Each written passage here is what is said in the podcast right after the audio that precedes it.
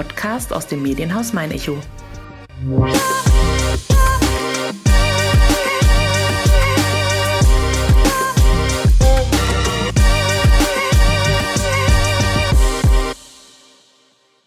Für die Rechte von Frauen, für Gleichberechtigung sowie Emanzipation. Dafür werden sich auch dieses Jahr am 8. März viele stark machen. Bereits seit über 100 Jahren wird an diesem Märztag der Internationale Frauentag gefeiert. Und das mit gutem Grund. Vielfach sind Frauen noch benachteiligt, auch in Deutschland. Sie verdienen oft weniger, werden öfter um ihr Recht auf Bildung gebracht und sind überproportional häufig mit häuslicher Gewalt konfrontiert. Glücklicherweise werden davon Betroffene in Aschaffenburg nicht alleine gelassen. Bereits seit Mitte der 80er Jahre begleiten die Mitarbeiter des Selbsthilfe- und Beratungszentrums für Frauen, kurz SEFRA, Opfer häuslicher oder sexualisierter Gewalt. Dass Frauen noch weiteren Formen der Gewalt ausgesetzt sein können, erklärt Susanne Knörzer in der neuen Folge von meiner Schaffenburg. Die 60-jährige Diplom-Sozialpädagogin ist Leiterin der Beratungsstelle in der Aschaffenburger Frohsinnstraße. Sie hat mir nicht nur Einblicke in die Arbeit des Vereins gewährt, sondern auch erläutert, inwiefern sich die Corona-Pandemie auf den Alltag betroffener Frauen ausgewirkt hat. Des Weiteren haben wir über wertvolle Präventionsangebote und nicht zuletzt darüber gesprochen, was sie an ihrer Arbeit besonders schätzt. Mein Name ist Nina Melis und wer Personen kennt, die Aschaffenburg und Umgebung lebenswert, bunt und besonders machen und die in diesem Podcast unbedingt einmal zu Wort kommen sollten, schreibt gerne eine Mail an podcast.mein-echo.de. Herzlich willkommen zur 38. Folge von meiner Schaffenburg. Heute bin ich in der Aschaffenburger Frohsinnstraße zu Gast. Mir gegenüber sitzt Susanne Knörzer. Wir haben uns heute getroffen, weil nächste Woche ein besonderer Tag ist. Es ist der Internationale Frauentag. Da würde ich natürlich so gerne von Ihnen wissen, wieso gibt es diesen Tag und wieso ist er in Ihren Augen so wichtig? Dieser Weltfrauentag ist enorm wichtig, da es nach wie vor darum geht, dass Frauen gleichgestellt werden den Männern, dass man einen Blick dahin wirft, welche Belastungssituationen Frauen nach wie vor haben. Äh, ich meine, gerade die zweijährige Pandemie hat es deutlich gezeigt mit Homeschooling, Homeoffice, Kinderbetreuung und ähnlichem oder auch Begleitung in Krankenhäusern, was ja zur Hauptlast vieler Frauen geworden ist und insbesondere Frauen, die von Gewalt betroffen sind. Ähm, für diese Frauen hat sich die Situation deutlich verstärkt, verschlechtert schlechteren Zugang zur Unterstützung und ähnlichen Dingen. Diese fehlende Gleichberechtigung ist ja nur ein Grund, weshalb es SEFRA e.V. gibt. Mhm. Können Sie uns vielleicht zuerst sagen, was diese fünf Buchstaben bedeuten und dann für was der Verein steht? Ja. SEFRA heißt eigentlich übersetzt Selbsthilfe für Frauen. Dieser Begriff, diese Abkürzung ist entstanden aus einer Fraueninitiative. SEFRA gibt es jetzt im 37. Jahr. Das heißt, vor 37 Jahren hat sich eine Gruppe von Frauen zusammengetan und hat sich damit befasst, äh, dass es Gewalt gegen Frauen auch hier in unserer Region gibt und dass es wichtig ist, diese Frauen zu unterstützen. Das Wichtige ist, seitdem trägt sich der Verein hauptsächlich durch Spenden also das hat sich relativ schnell verändert, da die Stadt Aschaffenburg relativ zügig den Verein unterstützt hat, so dass auch hauptamtliche Fachkräfte hier angestellt werden konnten, die die Frauen begleiten und sich das im Lauf der Jahre auch ausgeweitet hat. Mhm. Relativ schnell, also auch seit sehr, sehr vielen Jahren, gibt es äh, Förderung des Bayerischen Sozialministeriums. Es hat sich im Verlauf der Jahre sehr verändert, da der Blick sich auch mehr und mehr dahin gewendet hat zum Thema Gewalt gegen Frauen. Ich würde gerne nachher nochmal auf die Struktur zurückkommen, wie mhm. viele Leute eben hauptberuflich hier engagiert sind und wie man sich vielleicht selber einbringen kann. Zuerst ist es, glaube ich, ganz wichtig, dass wir darüber reden, was leistet der Verein? Warum gibt es ihn? Ich meine, wir haben es eben schon angeschnitten aber in was leistet er im Konkreten?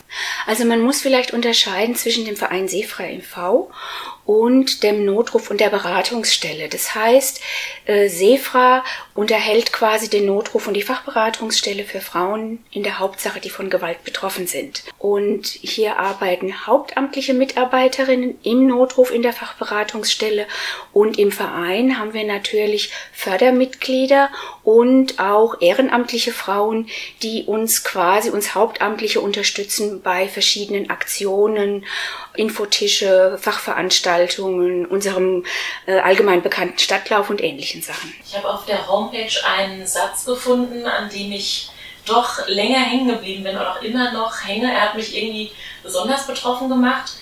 Er lautet, mit Gewalt konfrontierte Frauen passen in keine Schublade tatsächlich kommen die Betroffenen aus allen sozialen Schichten zu Ihnen, mit den unterschiedlichsten Bildungsniveaus und den unterschiedlichsten kulturellen Hintergründen. Ja, genau so ist es auch. Das hat sich auch durch verschiedenste wissenschaftliche Studien bestätigt, dass Gewalt gegen Frauen in allen sozialen Schichten, in allen Nationen, Religionen vorkommt in unterschiedlichsten Formen. Man muss einfach wissen, dass jede dritte Frau, die hier in Deutschland lebt, zumindest einmal in ihrem Leben schon Gewalt erfahren hat. Genau, das war dann dieser zweite Absatz, über den ich gestolpert bin, dass eben jede dritte Frau in Deutschland von physischer oder und oder sexualisierter Gewalt betroffen ist und sogar noch schlimmer, an jedem dritten Tag eine Frau Mordopfer sogar wird eben von Seiten des Partners oder Ex-Partners. Das ist ja eine sehr, sehr hohe Zahl. Ja, das stimmt. Und vor allen Dingen ist es ja so, dass die offiziellen Zahlen ja nur das Hellfeld zeigen.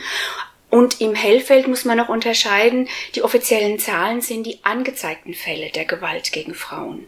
Das heißt, zu uns kommen ganz viele Frauen, die keine Anzeige machen, die in irgendeiner Form auch zum Hellfeld gehören, aber nicht gezählt sind in der offiziellen Kriminalstatistik, weil sie da nie ankommen.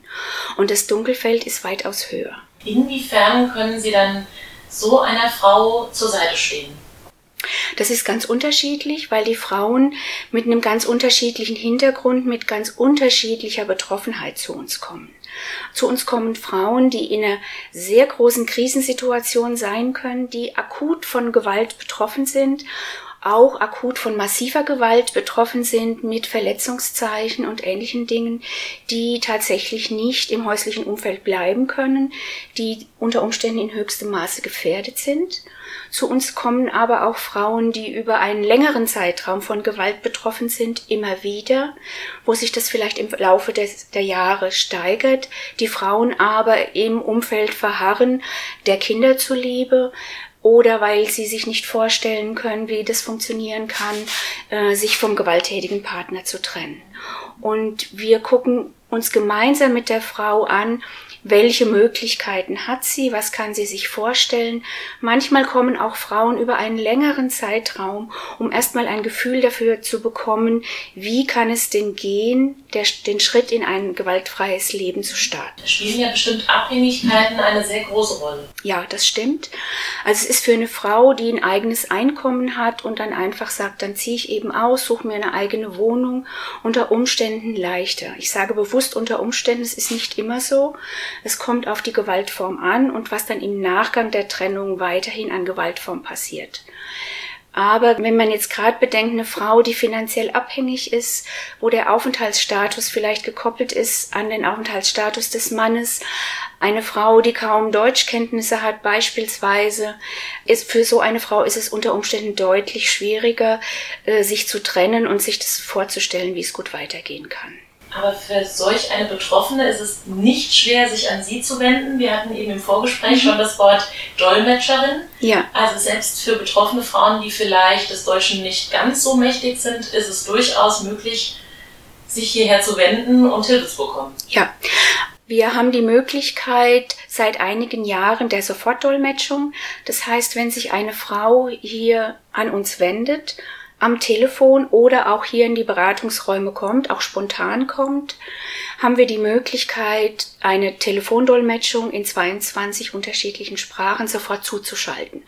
Im Rahmen einer Telefonkonferenz oder auch wenn die Frau hier sitzt, dass man dann einfach auch hier über das Handy diese Sofortdolmetschung möglich machen kann. Haben Sie einen Einblick, wie groß für betroffene Frauen der Hemmschuh ist, sich überhaupt zu öffnen? Jetzt nicht unbedingt an dieser Stelle, aber überhaupt darüber zu reden, was zu Hause widerfährt? Ja. Für die meisten Frauen ist Gewalt zu erfahren sehr schambehaftet. Viele Frauen haben auch das Gefühl, dass sie schuld daran sind, weil es ihnen eingeredet wird oder weil sie gesagt bekommen, ich selbst habe das auch erlebt, warum soll es dir anders gehen? All diese Dinge gibt es noch. Es ist aber auch zwischenzeitlich so, dass mehr und mehr die Bevölkerung sensibilisiert ist, dass Nachbarn sich bei uns melden, die Freundin sich bei uns meldet, Arbeitgeber oder die Kollegin und eben sagt, ich habe eine Freundin, eine Nachbarin, wo ich denke, dass sie von Gewalt betroffen ist, was kann ich tun? Das ist tatsächlich auch der Fall oder auch möglich, dass ich mich Gott sei Dank als nicht selbst mhm. Betroffene, aber doch in meinem Umfeld vielleicht einen Fall spüre oder meine, dass so ein Fall in meiner näheren Umgebung einfach akut ein Problem ist, dass ich mich dann an Sie wende und Sie mir Tipps geben, wie ich behutsam dann von außen eventuell einwirken kann. Genau, so ist es. Dass wir eben dann äh, Angehörige oder das Umfeld beraten, was sie tun können, wie sie die Frau unterstützen können und wie die Hürden gesenkt werden können, dass die Frau sich traut, entweder gemeinsam mit der Freundin hier bei uns anzurufen oder einen Termin zu vereinbaren, eine Vertrauensperson mitzubringen oder gemeinsam mit der Freundin hier mit uns telefoniert, so dass die Hürden geringer werden. Das Gleiche gilt zum Beispiel für andere Fachkräfte. Also manchmal ruft jemand aus einer Arztpraxis an oder von einer anderen Fachstelle und dann kann man wirklich in einem gemeinsamen Gespräch dann auch sagen, vielleicht können Sie den Telefonhörer mal an die Frau, wenn sie gerade bei Ihnen sitzt, weiterreichen, so dass man schon mal eine Stimme gehört hat, dass man schon mal der Frau erklären kann, dass wenn wir hier sprechen, dass das Vertrau ein vertrauensvolles Gespräch ist, dass wir gemeinsam gucken, wie kann die Frau unterstützt werden, dass wir den Druck nicht erhöhen, sondern den Druck von der Frau wegnehmen. Kann in dem Zusammenhang auch die Definition des Angstortes ja, irgendwie außergewöhnlich. Man denkt tatsächlich, oder ich muss zugeben, auch ich bin im Wirrglauben aufgesessen, dass der Angstort per se ein, ein finsterer Hinterhof, ein, ein dunkler Park ist oder eine zwielichtige Gasse. Tatsächlich, selbstverständlich sind es auch Orte, in denen etwas mir widerfahren kann, aber tatsächlich ist der Ort, an dem zumeist eben etwas passiert, etwas Negatives, dann doch das eigene Zuhause die eigenen vier Wände. Ja. Das ist weltweit so, dass das eigene Zuhause der unsicherste Ort für Frauen ist. Das muss man einfach wissen. Also es gilt nicht nur für Deutschland, es gilt weltweit. Die meisten Übergriffe, die meisten Fälle von Gewalt gegen Frauen geschehen durch Partner, Ex-Partner oder einfach das Umfeld. Dadurch ist es dann einfach naheliegend, dass es im eigenen Zuhause passiert, weil da eben diese verschiedenen Personen zusammentreffen. Ja, und es ist natürlich auch wichtig zu wissen, dass gerade häusliche Gewalt nicht ausschließlich körperliche Gewalt ist, sondern in fünf verschiedene Gewaltformen eingeteilt wird. Also körperliche Gewalt, das ist die Gewaltform, die am meisten bekannt ist. Aber natürlich passiert auch im häuslichen Umfeld sexualisierte Gewalt bis hin zur Vergewaltigung. Gibt es noch eine weitere Gewaltform? Da möchte ich jetzt gerade ja. einhaken, auf die will ich nämlich später noch hinaus. Gut. Das hat mich auch tatsächlich, fasziniert ist das falsche Wort, sondern eher abgeschreckt, dass wir leider jetzt dann ja auch von einer Gewaltform sprechen müssen, von der man wahrscheinlich bei Gründung des Vereins 85 noch gar nicht so die Ahnung hatte, aber da möchte ich gleich dann drauf kommen. Ich würde zumindest erst gerne wissen, um überhaupt mal eine Dimension zu haben, wie viele Frauen mussten im letzten oder vielleicht im vorletzten Jahr ihr Angebot denn nutzen? Also ich kann sagen, wir hatten im letzten Jahr trotz Corona mehr als 2800 Beratungen unterschiedlichster Form. Persönliche Beratung, Telefonberatung, Onlineberatung per E-Mail. Ähm, es hat sich verschoben durch die Pandemie, dass eben vermehrt Telefonberatungen stattfinden oder auch die Online-Beratung. Zum Glück haben wir im Jahr vor Corona die Online-Beratung installiert und konnten damit den Frauen sofort die Online-Beratung anbieten. Aber es war auch für uns erschreckend zu sehen, dass die Zahlen auch nach 2019 ansteigend sind. Jetzt auch im letzten Jahr 2021 die Zahlen auch weiter angestiegen sind. Es ist noch nicht genau ausgewertet, aber man kann schon sehen, dass es auch da wieder einen leichten Anstieg gibt und es setzt sich seit etlichen Jahren genauso fort. Also wir haben von Jahr zu Jahr einen größeren Anstieg an Beratungen. Würden Sie auch von einem Corona-Effekt sprechen? Corona-Effekt kann man insoweit sprechen, dass wir im Jahr 2020 gemerkt haben, dass es erst einen leichten Rückgang gab. Also an dem Tag, an dem klar wurde, es gibt den ersten Lockdown, stand unser Telefon nicht still. Da waren wir sehr überrascht, dass das so war. Dann waren für zwei Wochen war es relativ ruhig und dann haben wir wieder äh, ganz viele Anrufe und Beratungen gehabt. Man hat aber gemerkt, nachdem die Lockdowns jeweils beendet waren, dass die Beratungen, die sich angeschlossen haben, dass diese Frauen eine sehr große Krise durchlebt hatten, sie regelrecht durchgehalten hatten. So muss man sagen, Frauen sehr erschöpft waren und sich auch häufig nicht getraut hatten, die Polizei zu rufen, weil sie gesagt haben, ich weiß nicht, kann ich, kann ich in ein Frauenhaus mit meinen Kindern und Corona, wenn ich die Polizei rufe, mein Partner wird weggewiesen, wo soll er denn hin? Also all das waren Fragen und die Frauen haben das häufig ausgehalten. Und man muss tatsächlich sagen, gemeinsam mit den Kindern, weil die Kinder ja immer nicht nur mit betroffen sind, sondern tatsächlich betroffen sind von dieser Gewalt. Wenn wir jetzt diese 2800 Fälle, die wir hier eben in Aschaffenburg dann hatten, mal auf Bundesebene oder im Blick auf Bundesebene betrachten, können Sie einschätzen, ob wir dann hier von der Zahl eher über dem Durchschnitt sind, unter dem Durchschnitt oder ist es vielleicht ein Phänomen, was eher im urbanen Raum ein Problem ist im Vergleich zum ländlichen? Gibt es da irgendwelche Auswertungen? Diesen Vergleich gibt es nicht. Also ich würde sagen, äh, es ist bundesweit ähnlich. Es ist natürlich unterschiedlich, wie Frauen gut begleitet werden können. Je stadtnäher eine Frau lebt, desto einfacher ist es für sie, die Beratung in Anspruch zu nehmen. Je weiter sie im ländlichen Raum wohnt, desto schwieriger ist es. Da spielt einfach die Infrastruktur. Da spielt die Inf Infrastruktur eine große Rolle. Und wir würden uns auch wünschen, dass wir Frauen, die im ländlichen Raum leben, adäquater begleiten könnten. Vielleicht ist das ja für die Zukunft dann doch mal angedacht. Man weiß es ja noch. Also die Istanbul-Konvention besagt ja einiges dazu, dass eben auch gerade Frauen im ländlichen Raum, dass vulnerable Gruppen von Frauen einfach ein besseres Angebot brauchen und es auch wirklich notwendig ist, Frauen und ihre Kinder gut zu begleiten, dass sie den Weg schaffen aus der Gewalt. Das Angebot brauchen wir wahrscheinlich auch genau deshalb. Ich versuche jetzt den Bogen zu schlagen, zurück zu der dritten Form mhm. der Gewalt, die digitale Gewalt. Die ist ja. mit Sicherheit eine eher neuere Form, die mhm. war 1985 bei Vereinsgründung wahrscheinlich eben noch nicht so auf der Agenda. Warum ist diese Form vielleicht noch nicht auf dem Level, dass man sie als genauso schlimm empfindet wie jetzt eben die sexualisierte, aber trotzdem vielleicht unterschwellig so schlimm, dass man sie doch auch ebenbürtig betrachten muss. Es ist tatsächlich so, dass man alle Gewaltformen gegen Frauen äh, nicht gegeneinander aufwiegen kann. Also man kann nicht sagen, die eine Form der Gewalt ist schlimmer als die andere, sondern egal, ob es die körperliche Gewalt ist, die sexualisierte, die äh, psychische Gewalt, die ökonomische Gewalt oder auch die soziale Gewalt und die digitale Gewalt, als neuere Form von Gewalt. Das sind alles Gewaltformen, die enorme Auswirkungen haben auf die Frauen. Und gerade die digitale Gewalt eine ganz große Ohnmachtssituation für die Frauen herstellt, ähnlich wie die psychische Gewalt. Können Sie da greifbar für uns alle machen, wie diese Gewaltform sich eben äußern kann? Diese Gewaltform äußert sich häufig so, dass für die Frauen in ganz vielen Fällen undurchsichtig bleibt, wer ist vielleicht äh, dieser Täter im Hintergrund. Manchmal kann man es erkennen, wenn es ein Ex-Partner ist beispielsweise, aber selbst wenn es ein Ex-Partner ist, der dann unter Umständen droht, ich stelle Bilder ins Netz, ich filme und ähnliche Dinge, das sind Dinge, die kann man nicht mehr aus dem Internet rausbekommen. Da entstehen massive Ohnmachtssituationen für die Frauen, eine richtige Form von Hilflosigkeit. Natürlich kann man äh, verschiedene Plattformen anschreiben und bitten, das runterzunehmen, aber wenn das verbreitet ist, haben sie überhaupt keine Chance mehr, das zu tun.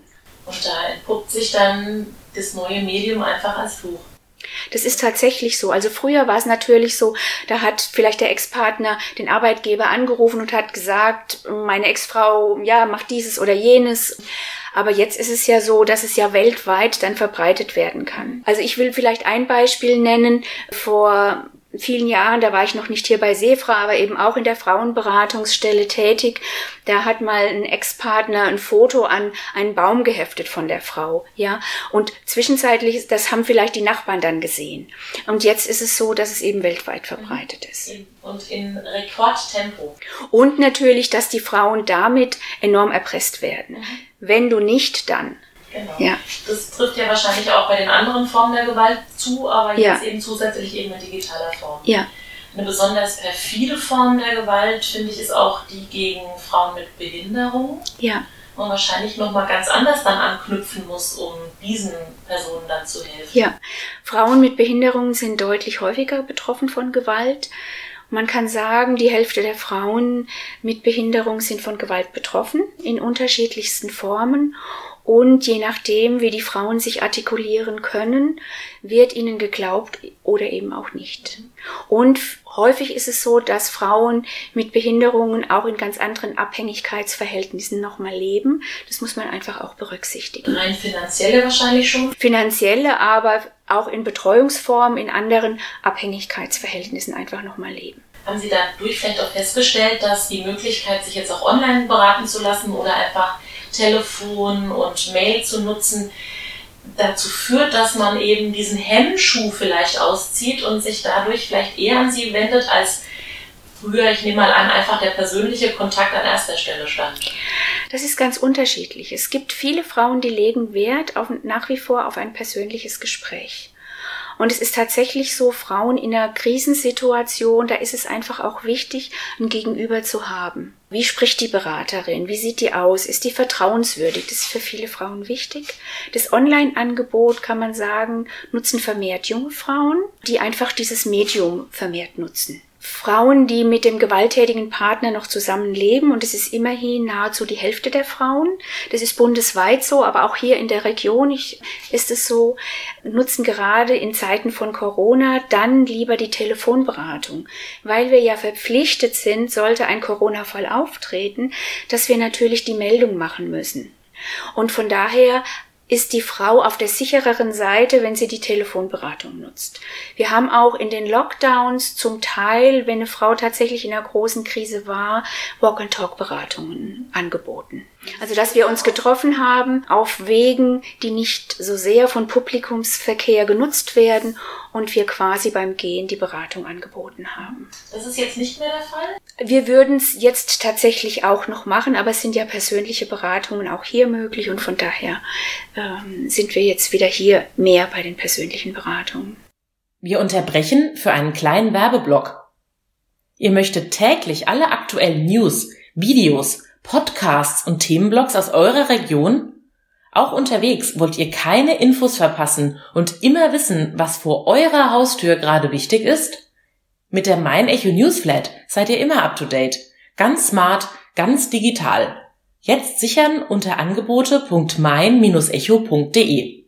Und jetzt geht's auch schon weiter mit unserem Podcast. Um jetzt vielleicht mal den Dreh zu bekommen zu einem etwas erfreulicheren Punkt.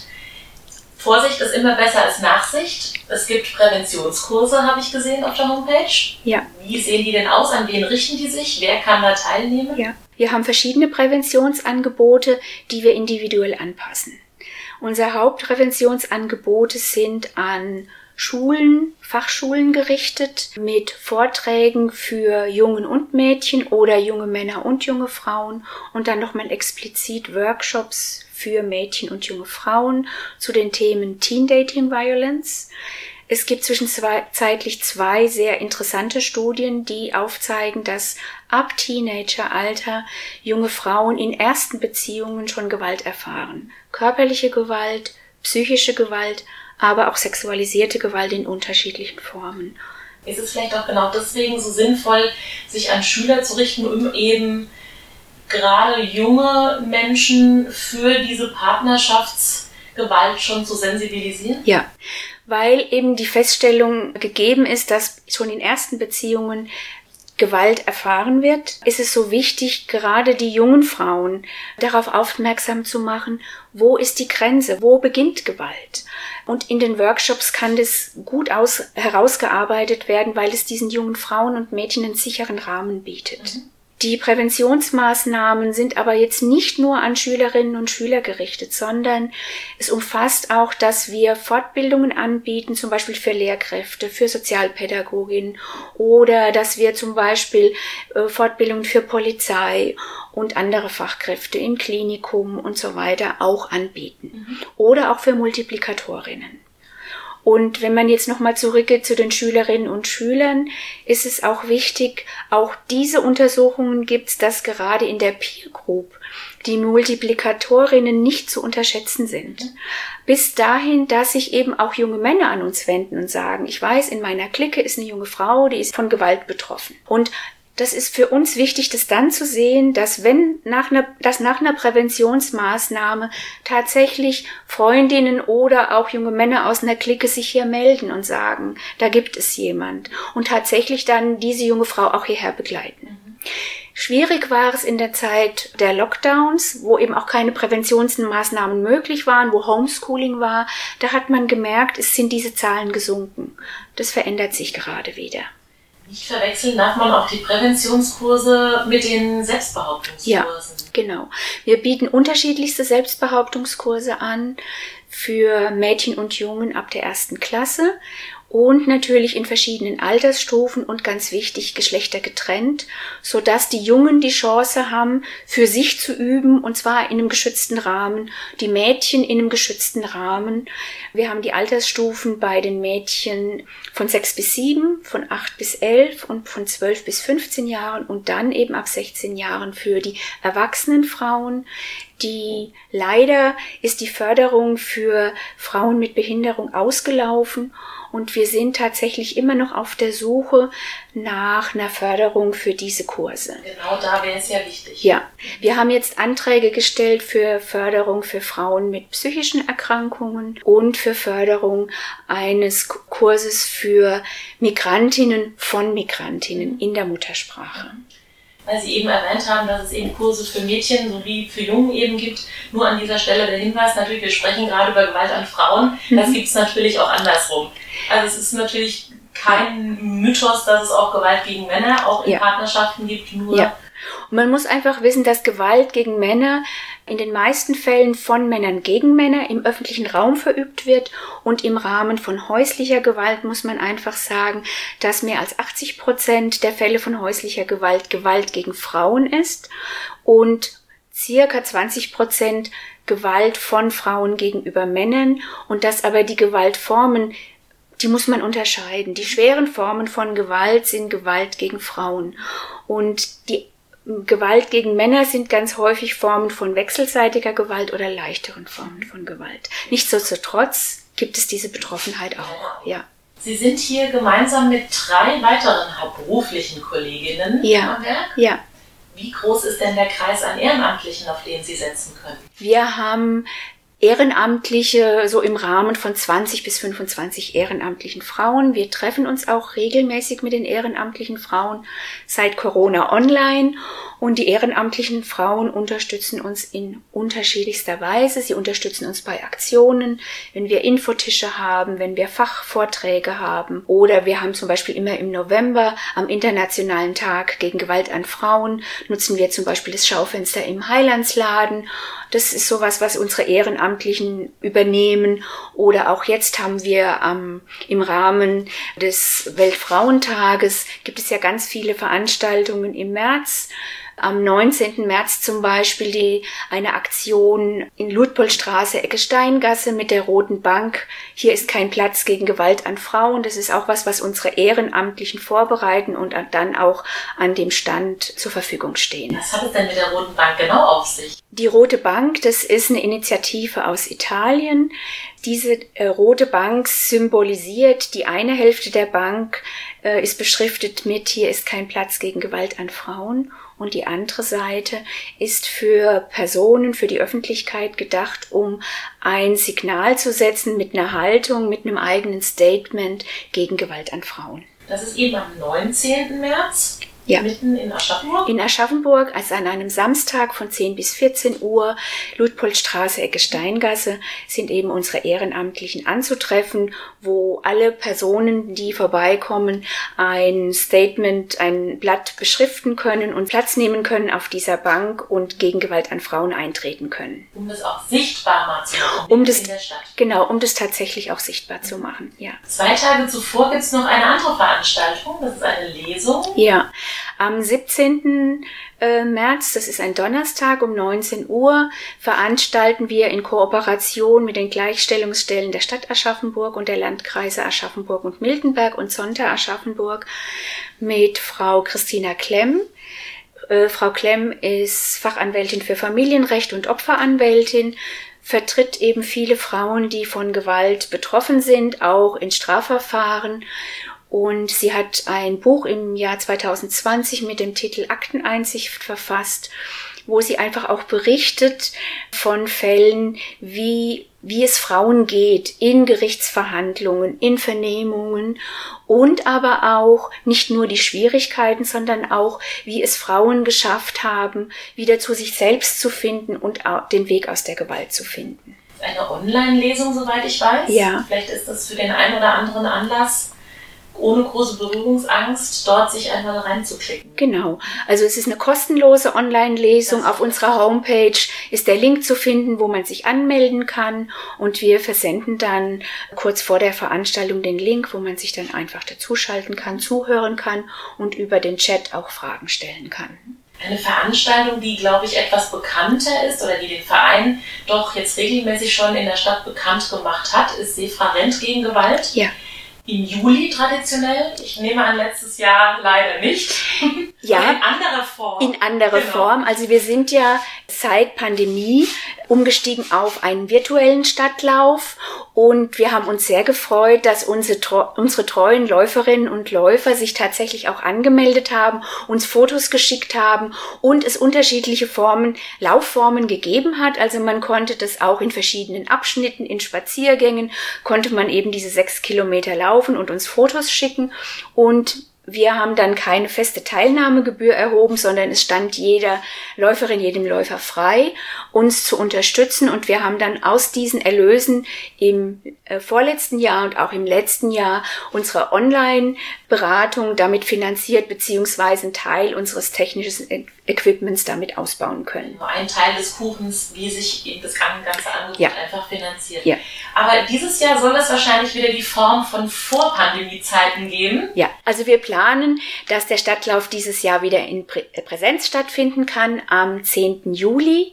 Er beginnt wie traditionell üblich am Stadtplatz und wir laufen eben die sechs Kilometer. Es ist natürlich auch möglich zu walken und wir haben immer auch das Familien mit Kinderwagen, dass die Lebenshilfe mitläuft, dass verschiedene Gruppen mitlaufen, von Polizei und Firmen oder auch Behörden mitlaufen und alle sind herzlich willkommen. Die Anmeldung ist schon freigeschaltet und wir freuen uns auf viele Läuferinnen und Läufer und ja, dass eben alle gemeinsam ein Statement setzen mhm. können gegen Gewalt an Frauen. Genau, also auch da sind Berührungsängste völlig fehl am Platz. Es geht ja. nicht darum, hier die Performance in Bestzeit abzuliefern, genau. sondern dabei sein, den Verein bekannt machen und ein Statement zu setzen. Genau, ja. Wenn Sie jetzt selbst für sich sprechen, Sie sind ja doch tagtäglich mit viel Leid konfrontiert. Trotzdem habe ich den Eindruck, Sie schätzen Ihre Arbeit. Was ist das, was Sie an dieser Arbeit eben so schätzen, was macht die Arbeit für sie aus, was eben hält sie dabei, auch wenn sie sagen, ich könnte mir vielleicht ja auch einen Job suchen, wo ich nur mit erfreulichen Themen zu tun habe. Es hat was damit zu tun mit der Haltung zu Frau in unserer Gesellschaft, der Anerkennung von Gewalt gegen Frauen als strukturelle Form der Gewalt, was ja zwischenzeitlich auch die Istanbul-Konvention so besagt, dass Gewalt gegen Frauen eine Form der Menschenrechtsverletzung ist und dass es wichtig ist, Frauen zu begleiten auf ihrem Weg aus dieser Gewalt. Und dann auch tatsächlich zu sehen, diese Schritte, die Frauen leisten können, ihr eigenes Leben gewaltfrei wieder in die Hand zu nehmen, und es ist schön zu erfahren. Auch das passiert auch hin und wieder, dass man dann Rückmeldungen bekommt von den Frauen, wie es ihnen geht, wie sich alles weiterentwickelt hat, wie es den Kindern geht. Es ist auch schön, genau das zu erfahren. Jetzt wollte ich nämlich gerade fragen, wie sehr rührt Sie dann noch der Einzelfall, der sich eben zurückmeldet und sagt, ich habe es geschafft? Es ist ja tatsächlich so, dass die Frauen, die wir begleiten, äh, man ja eine Beziehung, eine Form der Arbeitsbeziehung aufbaut. Und es ganz häufig ist, wenn man in einen Beratungsprozess geht, der über einen längeren Zeitraum andauert, dass man sehr viel weiß aus dem Leben dieser Frau, aus dem Leben dieser Kinder und dass diese Form der Beziehung nichts Alltägliches ist, sondern dass man das auch sehr wertschätzt, dass die Frauen dieses Vertrauen auch uns Beraterinnen gegenüber bringen, dass sie erzählen aus ihrem Leben, aus dem, was ihnen passiert und dass man gemeinsam guckt, was kann den Frauen auf ihrem Lebensweg weiterhelfen. Es geht ja nicht darum, dass die Frauen das erfüllen, was wir mit ihnen besprechen, sondern dass die Frau für sich ihren Weg entwickeln kann. Aus dem Leben des anderen etwas erfahren war das Stichwort für mich. Mhm. Wir kommen jetzt zu unserer kleinen grünen Fragenbox, die elementarer Bestandteil dieser Podcast-Reihe ist. Drei davon dürfen Sie ziehen und dann wissen wir vielleicht so ein bisschen mehr noch über Sie. Mhm. Ist mein Vorbild. Mein Vorbild ist meine, tatsächlich meine Vorgängerin, die frühere Leiterin von Sefra, Frau Metz. Frau Metz habe ich kennengelernt im ersten Semester meines Studiums und ich habe hier bei Sefra meine erste Praktikumszeit erlebt und habe von ihr damals schon im ersten Semester, wo für mich tatsächlich schon klar war, ich würde gerne in die Frauenarbeit gehen, wenn ich mein Studium beendet habe, sehr viele Informationen und Tipps für meinen weiteren beruflichen Weg erhalten. Ja, kaum zu glauben, aber in Aschaffenburg fehlt, ich denke, ein Frauencafé. Das wäre, wo Frauen sich einfach treffen können, sich austauschen können, in einer anderen, in einer unverbindlicheren Form. Gab es in ähnlicher Form schon etwas? Oder gibt es vielleicht im entfernteren Bereich mhm. so etwas Ähnliches? Also es gibt natürlich Frauengruppen, wo sich Frauen treffen, aber ich sage mir jetzt mal so ein öffentliches Café, einfach für Frauen, wo sie sich austauschen können, miteinander gucken können, äh, was kann man entwickeln, das wäre, glaube ich... Äh, für den einen oder anderen jetzt eine Anregung. Ja. Den leckersten Kuchen der Stadt gibt es. Den leckersten Kuchen der Stadt gibt es bei unserem Seefraulauf. Jeder, der kosten möchte, ist eingeladen. Ja, ist eingeladen, genau. Bedanke mich sehr, dass ich heute hier sein durfte. Ja, vielen Dank, dass Sie heute bei uns waren. Ja, sehr gerne. Danke. Eine innovative Idee steht im Fokus der nächsten meiner Schaffenburg-Folge. Diese gibt es ab Donnerstag, 17. März auf www.mein-echo.de slash meiner Schaffenburg zu hören, sowie zwei Tage später, also ab 19. März, auch bei Spotify oder Apple Podcasts. Am besten meiner Schaffenburg abonnieren und keine Folge mehr verpassen.